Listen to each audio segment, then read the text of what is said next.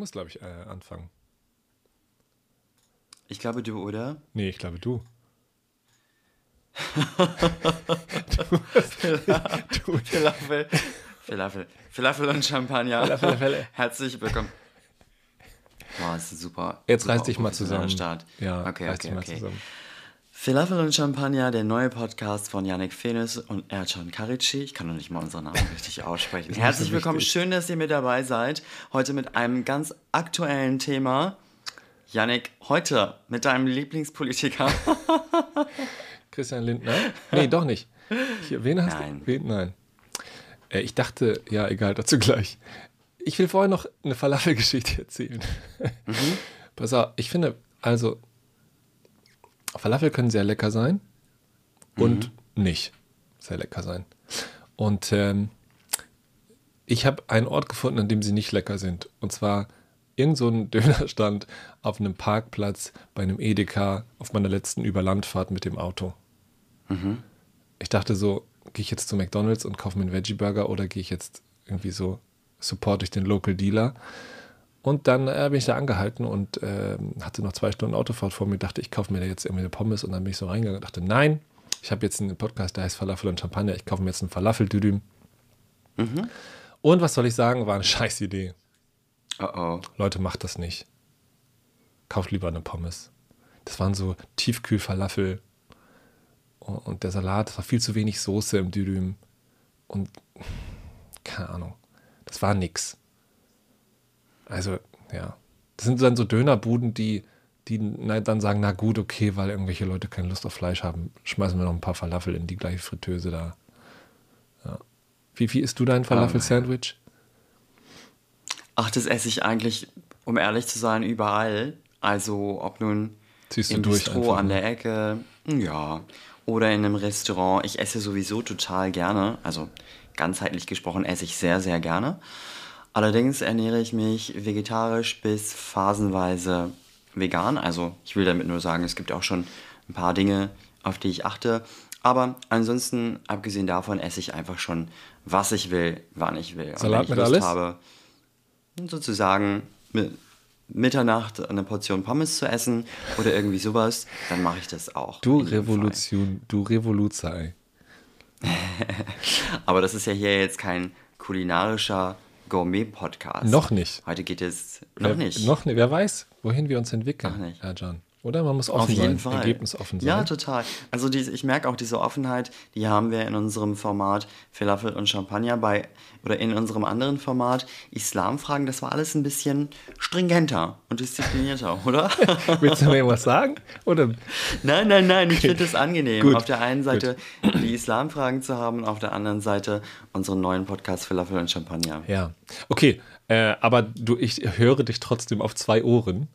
Äh, auf dem einen nämlich, es ist lustig, auf dem anderen ist, äh, lass uns trotzdem äh, mal über äh, harte Politik reden. Nämlich Mhm. über meinen Lieblingspolitiker, wie du sagst. Äh, den Aiwanger Hubert. Hm. Ja, über den wollen wir heute reden. Ähm, auch weil wir ein bisschen ähm, das Bedürfnis haben, aktuelle Debatten aufzugreifen und zu gucken, was kann man vielleicht daraus lernen und was ist daraus mitzunehmen für das Nachdenken über das Land und die Gesellschaft, in dem wir leben. Ähm, hast du mitbekommen, was passiert ist? Ich habe mitbekommen, was passiert ist. Aiwanger ist ja quasi der Chef einer bestimmten Partei und diese Partei, die nennen sich die Freien Wähler. Und die sind ganz besonders erfolgreich im Bereich Bayern. Und deswegen, oder unter anderem deswegen, sind sie Kollaborationspartner, wollte ich schon sagen, das vielleicht auch, aber Koalitionspartner der CDU-CSU. Und zwar arbeitet der Aiwanger in dem Kontext auch eng mit dem bayerischen Ministerpräsidenten Herrn Söder zusammen. Ja. Also, der ist äh, sein Wirtschaftsminister, ne? Muss man dazu sagen. Mhm, okay, ja. Also, der, genau, er ist nicht nur sozusagen einfach irgendwie so ein random Dude, mit dem er ab und zu mal recht, ja, genau. Bier trinkt, äh, sondern ein Weißbier, sondern der ist sein Minister, genau. Ja, einige würden sagen, Hubert Aiwanger ist die Freien Wähler. Also das habe ich in einigen Kommentaren gelesen. Das ist wahrscheinlich ein bisschen hochgehängt, aber ne, da- das kam jetzt sozusagen als Reaktion darauf, weil ähm, Markus Söder gesagt hat, naja, diese Koalition, äh, jetzt, ne, ob er es jetzt war mit diesem Pamphleten, Flugblatt, Dingsy Bumsy, was wir gleich kurz besprechen, oder nicht, oder wie auch immer, ist alles nicht so wichtig. Letztlich äh, ist das eine Koalition ja nicht mit Hubert Aiwanger, sondern mit den Freien Wählern. Äh, und die Koalition wird fortbestehen. Kann fortbestehen, die hat sich bewährt. Wir sind da nicht auf Personen angewiesen. Interessante Aussage von einem Menschen, der, glaube ich, sehr auf seine eigene Person angewiesen ist. Aber jedenfalls, ähm, genau, sind die Freien Wähler da in Bayern verhältnismäßig stark. Und Hubert Aiwanger ist ihr Chefe. So, und jetzt. Jetzt müssen wir aber unbedingt auch ja. nochmal erzählen, was eigentlich passiert ist. Ja, was ist passiert? Also, äh, es begab sich äh, im Juni 2023, dass Söder und Aiwanger zusammen in einem kleinen Städtchen waren, in Erding, glaube ich. Ja. Und da haben sie ein äh, bisschen gruseliges Zeug erzählt auf so einer Demo, äh, auf der auch sehr viele Rechtsextreme waren, nachgewiesenermaßen. Und diese, diese, diese, diese Demo hat so ein bisschen Schlagzeilen gemacht, weil äh, eben aus der Zusammensetzung, es ging ja irgendwie ums, um dieses Wärmepumpenheizungsgesetz, was da irgendwie totgeschrien werden sollte und so weiter. Und Aiwanger, äh, Aiwanger hat da zum Beispiel gesagt, man müsse sich jetzt endlich die Demokratie zurückholen und denen da in Berlin mal zeigen, äh, was Sache ist. Und äh, hat noch andere Sachen gesagt, die so ein bisschen bisschen eher den Eindruck machen, er wäre gar nicht bei den Freien Wählern, sondern bei einer anderen Partei, die hier schon diverse Male genannt wurde. Also diese Rhetorik war schon sehr, sehr äh, rechts und sehr, sehr äh, stumpf auch. Ähm, und es gab auch Kritik darauf aus seiner eigenen Partei und, und, auch aus anderen, die gesagt haben, hallo, wir sind hier in einer funktionierenden Demokratie. So, die ist sicherlich ähm, an einer ein oder anderen Stelle bedroht, aber eher von der Seite, mit der du dich da gerade gemein äh, machst mhm. äh, lieber Hubert. So. Genau, na jedenfalls aufgrund Erwiesenermaßen dieser... Erwiesenermaßen. Eher ja, von der rechten Seite. Richtig, genau. Was, was, ja auch äh, sozusagen, ne, das ist ja auch nichts, woraus wiederum ähm, Markus Söder hat sich abgegrenzt von der AfD auf dieser Demo auch nochmal, aber ähm, Aiwanger nicht. Also da, da sind... Ähm, Tendenzen nach rechts auf jeden Fall offen. Die CSU selbst hat ja mal unter Franz Josef Strauß ausgegeben, es soll keine Partei rechts der CSU geben. Also die CSU versucht sozusagen den rechten Rand mitzunehmen. Das ist sozusagen das erklärte Ziel der CSU ähm, schon immer gewesen und auch weiterhin ähm, ja, die Strategie, äh, das haben wir in der Märzfolge besprochen, rechte ähm, Positionen nachzuahmen, funktioniert in der Regel nicht, weil die Leute dann das Original wählen. Aber das soll dieses Mal nicht Thema der Folge sein. Na, jedenfalls hat ein ehemaliger Mitschüler, glaube ich, von Aiwanger diese Rede gehört und dachte sich, ach du liebe Zeit. Und ähm, kannte sozusagen Aiwanger aus der Schulzeit und wusste über dessen vermutete Gesinnung. Ja, Aiwanger ist offensichtlich auch schon in seiner Schulzeit, das kam jetzt raus durch rechte Handlungen, durch irgendwie ironische, in Anführungszeichen, Hitlergruß zu machen, aufgefallen und solche Dinge durch Judenwitze auf der Fahrt nach Auschwitz. Das ist das, was jetzt alles von Mitschülern ans Licht kommt im Zuge der Debatte. Mitschüler werfen ihm vor, das getan zu haben damals. Das ist natürlich schwer nachzuweisen. Naja, und das hatte dieser Schüler, der sich jetzt an die SZ wandte, der diese Rede auf Erding mitgehört hat, der hatte das irgendwie so als Jugendsünde abgetan und gedacht, naja, mein Gott. Ähm, gut, ja. Und jetzt hat er aber diese Serie, diese Rede gehört und dachte, na, vielleicht ist es doch keine Jugendsünde gewesen, sondern vielleicht ist da doch, äh, sind da doch antidemokratische, problematische, menschenfeindliche Tendenzen in diesem Herren und hat sich an die SZ gewandt ähm, und hat diese SZ auf ein ähm, Pamphlet aufmerksam gemacht, soweit ich das verstanden habe. Ähm, ja, das, und das ist sozusagen jetzt im Zentrum der Debatte, äh, das sehr antisemitisch ist, das äh, 87, 88 äh, aufgetaucht ist in Aiwangers Schulranzen. So, und ähm, jetzt ist die Frage, hat er es selbst geschrieben oder nicht? Und äh, wenn ja, was heißt das? Wenn nein, was heißt das? Ähm, wie geht man damit um? Ähm, und was, was sagt es sozusagen eigentlich ähm, über das Sprechen über Demokratie, Menschenfeindlichkeit und Antisemitismus in diesem Land aus, wie über diesen Fall gesprochen wird? So. Soweit erstmal. Hast du was zu ergänzen? Oder was nachzufragen? Oder? Ja, ich würde ganz gerne mit dir noch vielleicht für ein, zwei Minuten weiter einordnen. Also Aiwanger hat sich ja dann verhältnismäßig spät, das sagten auch die meisten Journalisten und mhm. Journalistinnen, zu diesem, zu diesem, ich nenne es mal kurz zusammengefasst, Vorfall ja. geäußert und hat dann gesagt, hat sinngemäß gesagt, dass er sich in jedem Fall, was die letzten Jahrzehnte angeht, ja. von einer antisemitistischen Gesinnung, antisemitischen Gesinnung distanzieren würde. Mhm.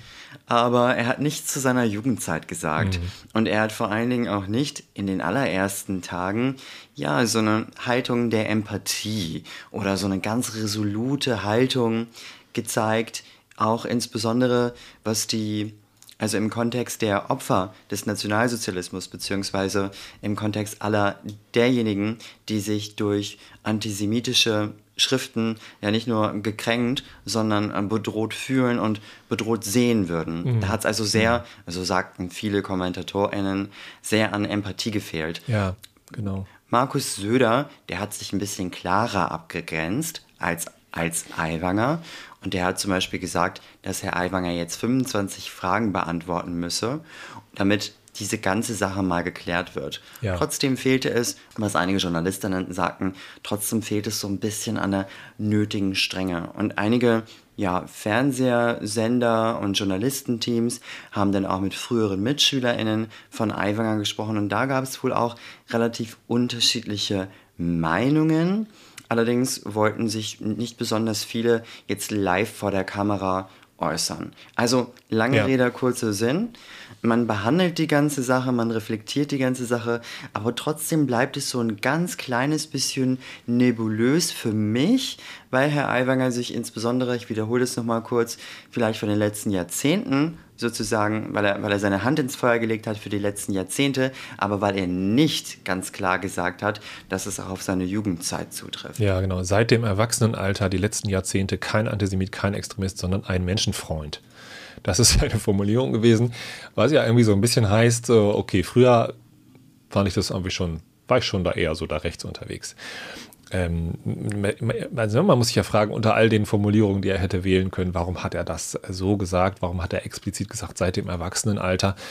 Das scheint ja darauf hinzudeuten, dass es da bei ihm durchaus andere Tendenzen gab. Nochmal ganz kurz, er hat, seine erste Reaktion war zu sagen, na, da wird sich bald jemand erkennen, äh, zu erkennen geben, der das Ding geschrieben hat. Ich war das gar nicht.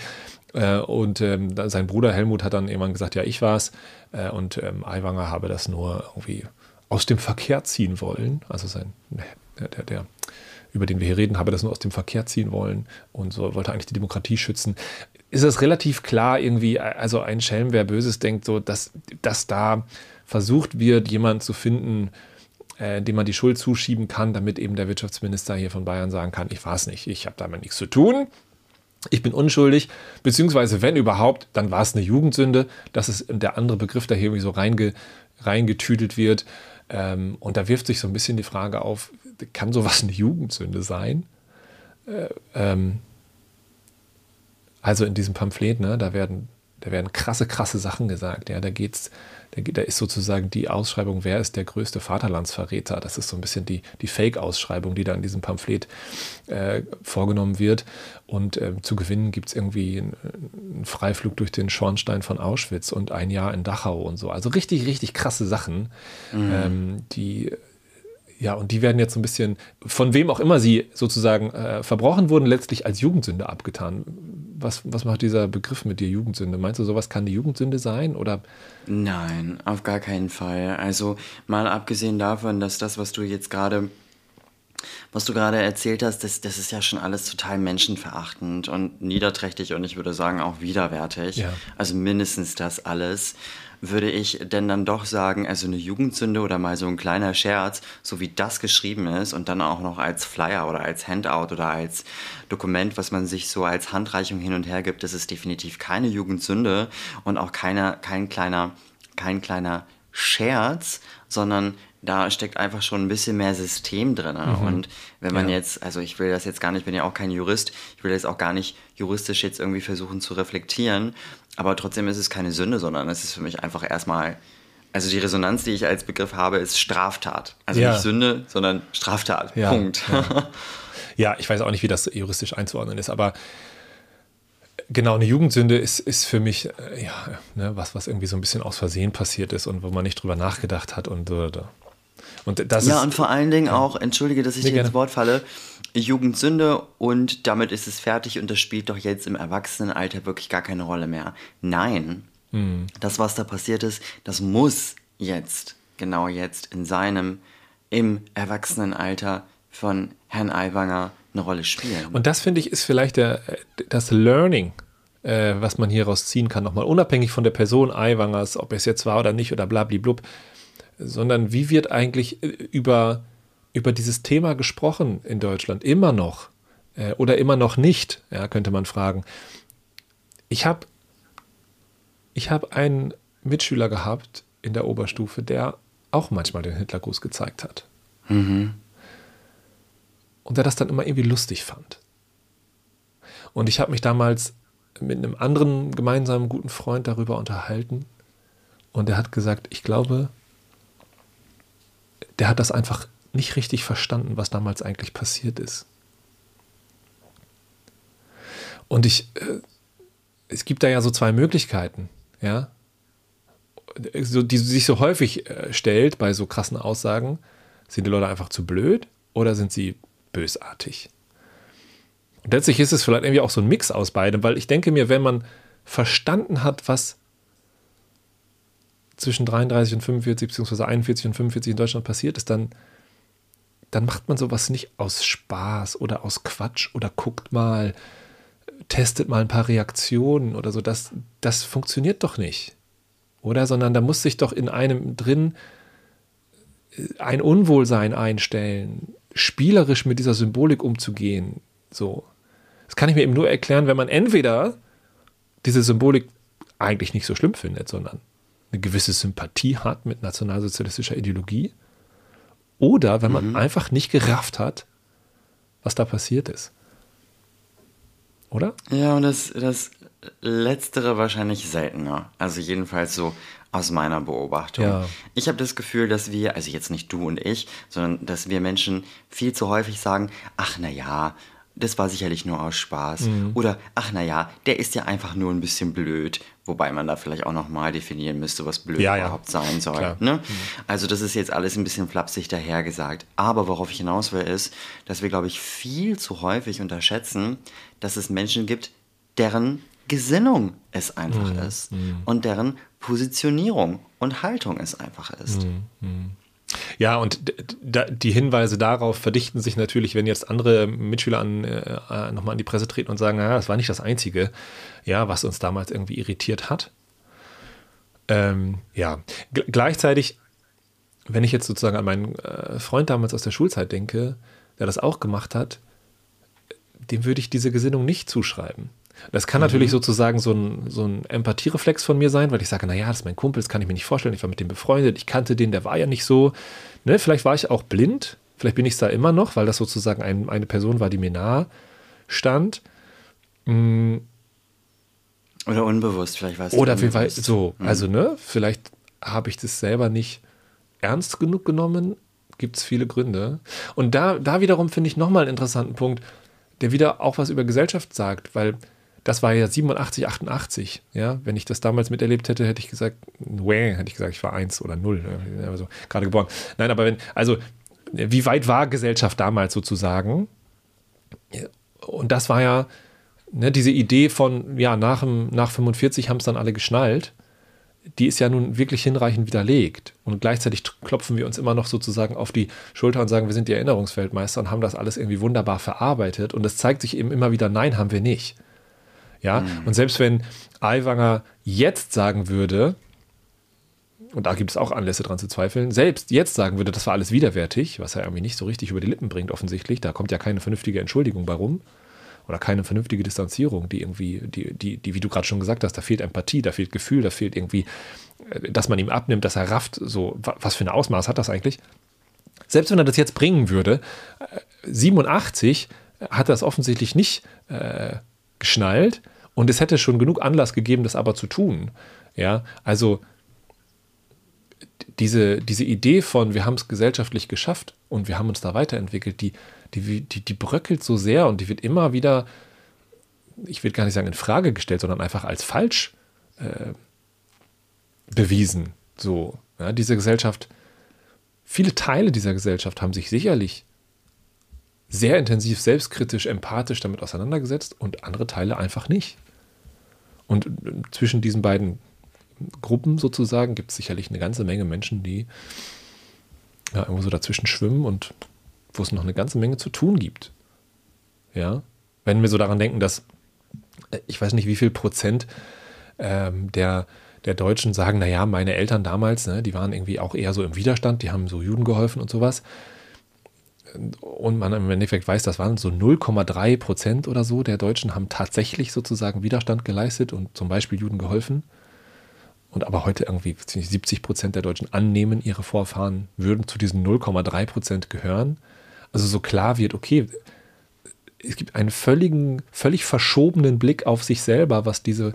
Geschichte Deutschlands angeht und diese Feststellung, dass der Nationalsozialismus immer einfach ein Massenphänomen war, ist weiterhin nicht emotional, ja vielleicht im Kopf, aber emotional nicht angekommen in den Menschen äh, hier, was hier eigentlich passiert ist. So. Mhm. Ich habe da nochmal äh, äh, gerade, wir haben ja in, ähm, in der, im Islamfragen-Podcast dazu eine ausführlichere Folge gemacht. Da haben wir auch schon ein bisschen darüber gesprochen. Mir ist das jetzt nochmal aufgefallen, dass ja erst 79 kam diese US-Serie Holocaust äh, nach Deutschland. Ja, die wurde in den USA gedreht und kam dann nach Deutschland. Und die behandelt sozusagen ja, den Holocaust das erste Mal sozusagen groß medial in Form einer Miniserie von vier Folgen, glaube ich. Und ähm, es gab in Deutschland einen riesigen Widerstand dagegen, dass diese Serie gezeigt wurde. Äh, der, die ARD hat es nicht gezeigt, das zweite Programm hat es nicht gezeigt. Irgendwann wurde es dann in den dritten Programmen gezeigt. Es gab Terroristen, die hier Sendemasten gesprengt haben, Ende der 70er dann, damit diese Serie nicht gezeigt werden kann. Es gab äh, Drohungen und so weiter. Also es gab einen riesigen gesellschaftlichen Widerstand dagegen, eben nicht nur von rechts, sondern auch von der Mitte, zu sagen, nö, wir wollen das nicht. Wir wollen uns mit dieser Geschichte nicht auseinandersetzen. Wir wollen da nicht drüber reden. Bis 79. Und erst danach, diese Serie hat, ne, sagt man jetzt so retrospektiv, ganz viel dazu beigetragen, dass dieser Widerstand dann gebrochen wurde und, und Leute gesagt haben, doch, wir müssen darüber reden. Und äh, das war 25 mhm. Jahre nach. Wobei Widerstand in dem, in dem Kontext natürlich was äh, Negatives ja, war. Ne? Ja, ja, ja, genau, klar. Mhm. Ja. Und das ist jetzt was einfach nochmal bei dieser Aiwanger Geschichte wieder so hochkommt, finde ich, dass man so denkt, Alter, diese Idee von, wir haben es irgendwie geschnallt, die ist einfach falsch. Also das ist einfach kein gesamtgesellschaftliches Phänomen. Anders als es der Nationalsozialismus war. Ja, nachdem die Nazis spätestens 45, 1945 besiegt wurden und der Zweite Weltkrieg vorüber war, gab es eben diese sogenannte Stunde Null oder dieses sogenannte Reset nicht. Ja. Also das war nicht so, dass die Menschen sich dachten, ach ja, okay, die Zeit des Nationalsozialismus, die Schreckensherrschaft des, der Nazis ist jetzt vorbei und dann sind wir alles, dann sind wir alle eben keine Nazis mehr. Nein, im Grunde war es unter anderem auch so, dass führende Politiker Politiker der Nazis dann ja mehr oder weniger am nächsten Tag sich einen neuen Anzug angezogen haben und dann meinetwegen in die FDP gegangen sind. Ja. An dieser Stelle kein FDP-Bashing. Viele Grüße an meinen Kumpel Florian. ja, genau. Auf jeden Fall genau. trägt sich diese ganze Gesinnung weiter und weiter und weiter. Und deswegen, unter anderem deswegen ist es so gefährlich, wenn wir denken, ach, bestimmte Politiker der, ich sag mal, NPD oder der AfD oder der Freien Wähler, naja, die sind ja ein bisschen milder unterwegs und die sind ja vielleicht auch ein bisschen Mitte. Nein, wir müssen da vielleicht an dieses Sprichwort denken, Wolf im Schafspelz. Also natürlich zeigen sich gewisse PolitikerInnen der extremen Rechten vielleicht mal ein bisschen kommerzieller, vielleicht mal ein bisschen Mainstream, vielleicht ein bisschen mehr Mitte, um dort die Wähler abzugreifen. Aber ihre Gesinnung die werden sie nicht so schnell ablegen. Und wenn jemand mit, ich sag mal, 14, 15, 16 eine ganz bestimmte antisemitische Gesinnung hatte, dann ist es durchaus wahrscheinlich, dass diese Person das im Erwachsenenalter weiterträgt. Mhm. Und natürlich gibt es ja. wenige, Be vielleicht nur noch einen Satz. Vielleicht, sicherlich gibt es Beispiele von, ich sag mal, Neonazis, die jetzt in den letzten paar Jahren oder in den letzten 20 Jahren als Neonazis aufgetreten sind und dann eine immense Verwandlung hingelegt haben und sich jetzt ganz intensiv und ganz bewusst gegen rechts engagieren. Aber das sind nur die wenigsten Beispiele. Ja. Und das, was der Umgang mit diesem Vorfall, wie du es vorhin genannt hast, von Aiwanger zeigt, also der ähm, so wie Aiwanger damit umgeht, der lässt uns doch vermuten, dass diese 180-Grad-Drehung nicht stattgefunden hat. Ja.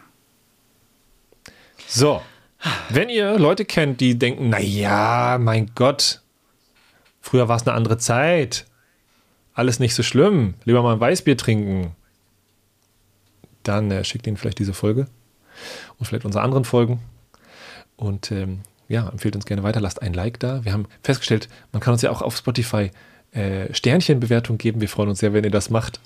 Und ähm, ja, freuen uns auf die nächste Folge.